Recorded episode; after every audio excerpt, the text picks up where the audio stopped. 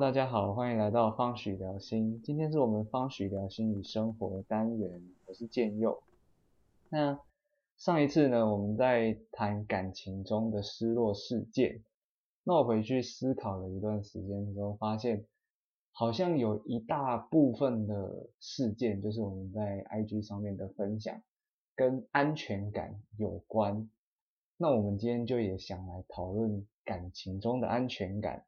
它到底是怎么形成的？然后它会以什么样貌来影响我们在关系中的模样？那我们也邀请到方许心理智商所的心理师燕瑞来跟我们分享他的经验跟看见这样子。嗨，大家好，我是燕瑞。提到这个感情的安全感呢，自己的个人经历啊，突然反正念了心理，学了心理智商。有一天发现自己有个习惯，这个这个习惯呢，就是我在每一个人生的阶段当中呢，我都要去喜欢一个人。然后那个时候在大学的时候非常夸张，我在我班上有好多女生都被我喜欢过。那我事后就来醒思这件事情，我到底怎么了？我到底怎么了？为什么我会这么容易去喜欢上一个人，爱上一个人这样子？但后来有一天。不知道看了书还是有些什么醒悟，我突然知道说啊，原来我心中就是喜欢一个人，放了一个人的时候，那是可以让我很有安全感的。不管在一个新的环境、新的团体、新的同才，我只要放一个人，我会觉得我比较安心。所以那个对我来说是很重要的事情。但是这件事情也到了大概三十几岁的时候。我才了解到，哦，原来我是需要一个很一个安全感，放了一个人在我心里，我就会有安全感。但是这个也是一个很大的问题，因为这个安全感是依赖外在的人事物，依赖外在的一个人的时候，它就会变得很不稳固，因为那个人不会完完全全是你所想要的那个样貌，他会变得很不可靠。那我们喜欢一个人，自然而然会跟他。靠近嘛，那随着那个靠近的距离，然后它也会有一些转变。这个安全感原本可能是你看见他了，喜欢一个人，你只要看到他，你就会觉得开心，有安全感。那后后来久了，maybe 你想认识他，你会开始聊天，可以开始传简讯。那这时候，这个好像是个欲望一样，它就会越来越大。嗯，对，那个欲望会越来越大。然后也会开始担心说，哎，他原本是你的安全感，但是你会害怕失去安全感，就会觉得，哎，你很喜欢他，但是他到底喜不喜欢你呢？嗯，那这时候就会变得，这个安全感就变得不稳固，他有时候有，有时候没有，嗯，然后甚至是，但在你们真的正式交往之后，这个安全感也会转变，其实你们已经，哦，你们是男女朋友了。但你会吃醋啊，也会担心啊。它原本是安全的东西，又变得不安全了。嗯，对，你就会这样子。但是觉得我我觉得是蛮有趣的。但是爱，其实讲简单一点，就会担心变成是说，他还会不会爱你这样子？好像是一种患得患失的感觉。但是也和这个失落有关系。我们有时候谈恋爱总是希望。对方呈现我们想要的一个样貌，嗯，但是他不可能永远是我们要的那个样貌，嗯，那不是我们要的样貌，我们就会失落啊，譬如，有，对，就会变得患得患失。但是后来我观察，或者是我看书了，了解到其实这个安全感是在有些人身上，他很容易自然而然就会在感情当中会有安全感。但是有些人呢，就会特别没有安全感。那那个没有安全感的形形态表现出来，每个人其实都不太一样。嗯，我想要跟燕瑞揭露，在我在大学时期谈恋爱的时候，其实我就是一个很没有安全感的人。啊，对，那时候的我好像只要看到呃，譬如说我的伴侣，嗯，他跟异性互动。我心中就会有一股很强烈的、很复杂的感觉。嗯哼，那个感觉好像又不是愤怒，好像又不是受伤，但是就是会觉得浑身不自在。那就是吃醋啊。那那就是吃醋。但后来怎么调整的？呃，我在大学的时候刚好就遇到我现在的老婆。哦，那当时在前一段感情的时候，我觉得我会不想要去改变对方他本来生活的样子跟异性相处的模式，嗯所以我就一直不断的在改变我自己。我就只要跟他说，哦，你不要让我看到，或者是你不要告诉我你今天跟谁出去，这样子，我好像就可以好一点。嗯，但是我的心中还是会想要知道，嗯他今天又跟谁出去，或者是可能他又跟哪些异性互动，这样很矛盾。很矛盾。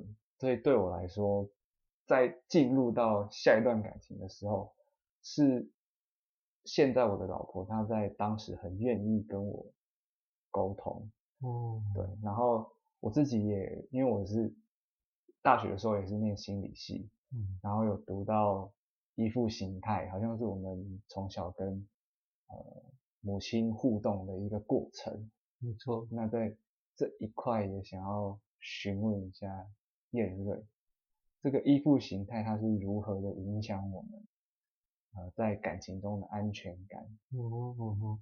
我先来称赞你一下，称赞你一下，呃，就是你并没有因为你吃醋啊，或是嫉妒啊，然后更去想要去掌控你的现在的这个老婆的当时的女朋友，你没有想要这样做，你知道好像某部分那是你自己的一个状况，所以你在调试自己，是对，但是很多人现在很多人的时候。比较会用一种掌控的方式，你要时时刻刻的跟我报备，然后你几你什么时候做什么事情，我都需要知道，嗯那就会变得比较像一种掌掌控的状态。但是在这个掌控状态下面，其实彼此都是很有压力的，不管是哪一方这样子。是对，所以你我觉得你那时候做的很好，你知道那是自己的自己的一个状况，嗯因为就是不可能对方生命当中只有我这个异性，他一定会有跟其他异性互动，所以其实是这个是每个人都需要练习的。然后我们再回到这个依附形态啊，这个依附形态的确和我们的安全感非常非常有关系。那有一种人呢，叫做安全依附。所以安全依附呢，嗯、他就是和我们的这些主要照顾者，通常是我们的妈妈，现在很多人是可能是阿公阿妈这样子，最最主要的照顾人人和我们小时候互动的那个模式。那安全依附呢，这个妈妈呢，就是一个非常棒的妈妈，她既懂得你需要你，你要吃奶的时候，她就可以满足你，然后你要去玩的时候，她又不会管你太多，她又可以好好尊重你，让你自己是一个人，你可以好好的长大，然后在你需要的时候，她马上又可以伸出援手。嗯所以这个是超好的妈妈，但我觉得这个世界上没有这样的妈妈，所以不可能，嗯不可能，我觉得几乎都是不可能，不可能有这种这么完美的安全依附的状态。嗯那接下来还有其他的妈妈呢？其他的妈妈就是有一种就是像建佑这样子，他会比较像是一种焦虑不安全依附的状态。嗯我自己以前也是一个比较焦虑的状态。嗯那这个这个这个是怎么养成的呢？这个是妈妈小时候可能会很常跟你说，哎，你不乖我就把你丢掉，哎你不乖我就叫警察把你抓走。嗯这时候我们就觉得，哦，妈妈很重要啊。但是当我不好的时候，妈妈是就会不要我了。嗯它会变得是是这样的一个状况，所以我们在亲密关系当中，他就会变得比较害怕，害怕被抛弃。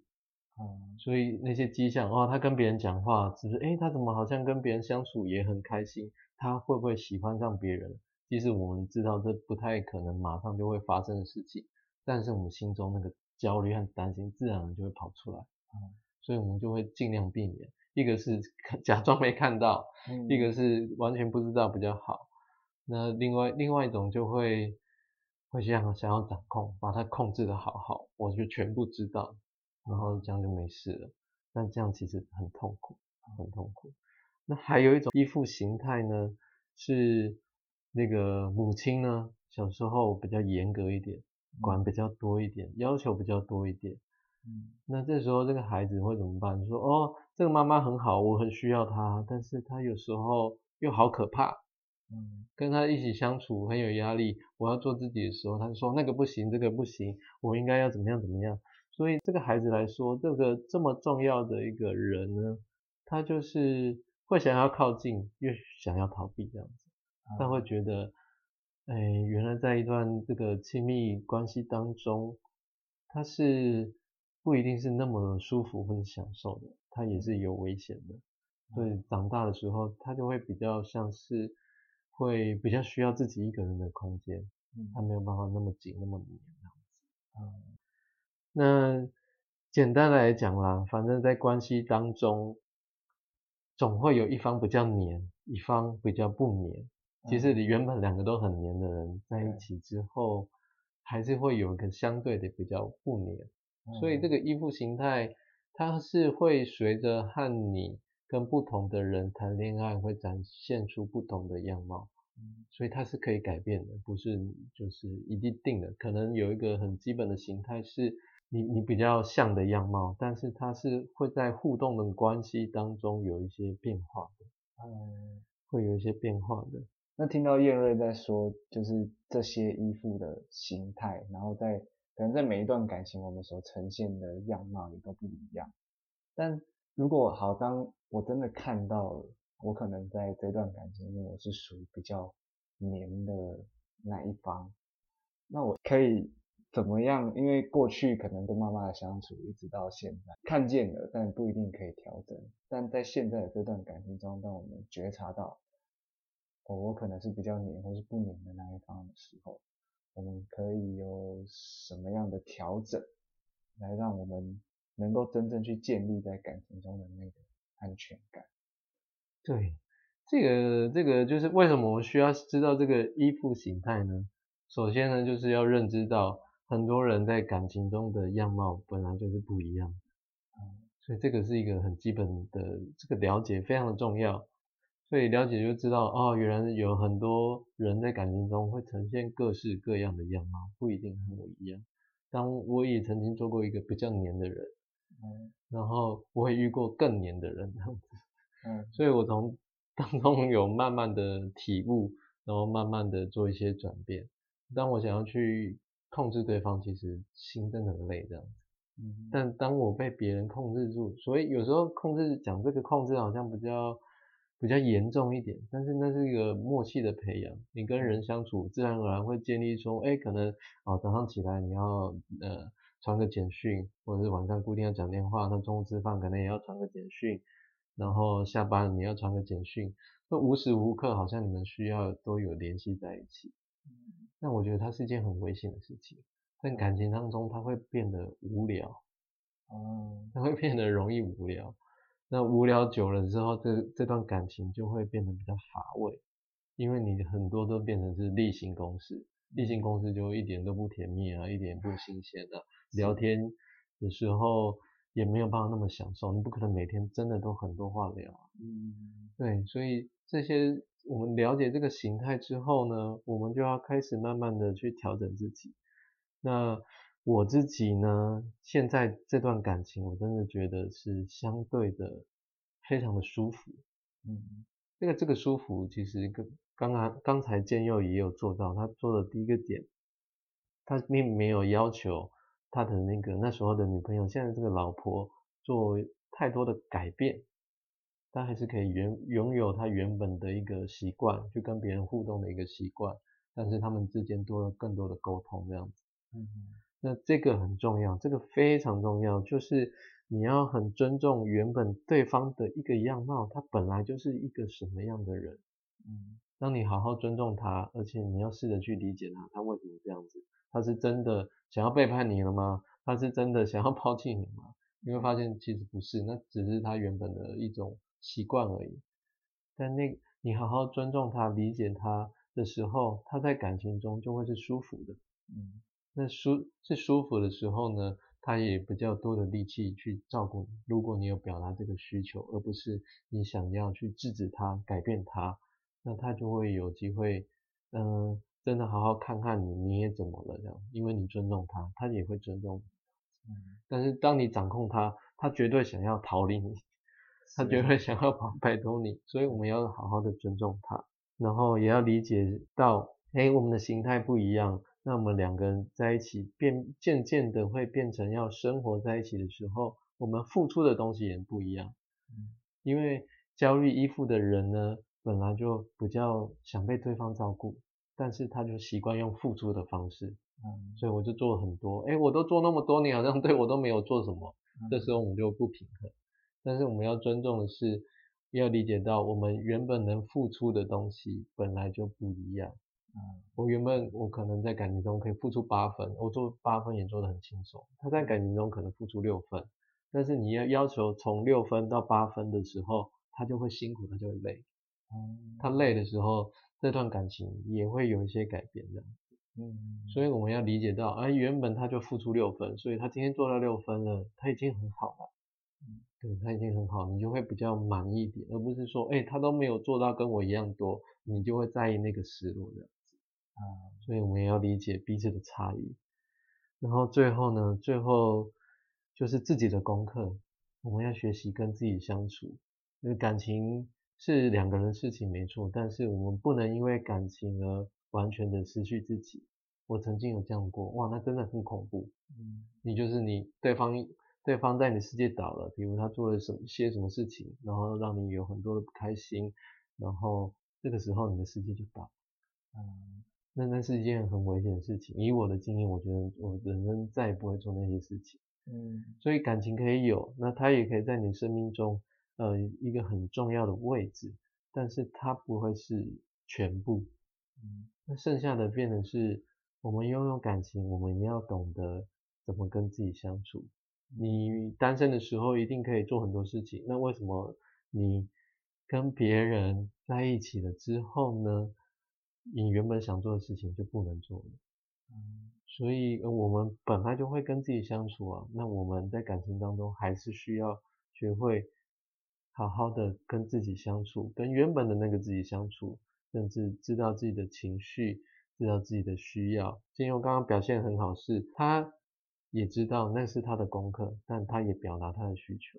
嗯，所以这个就是蛮好的一个模范。我相信这也是为什么他们可以现在成为夫妻的一个 很重要的原因。嗯，听完叶瑞在刚刚那一段跟自己相处，让我好像想到一句话，是要好好爱别人之前，要先好好爱自己。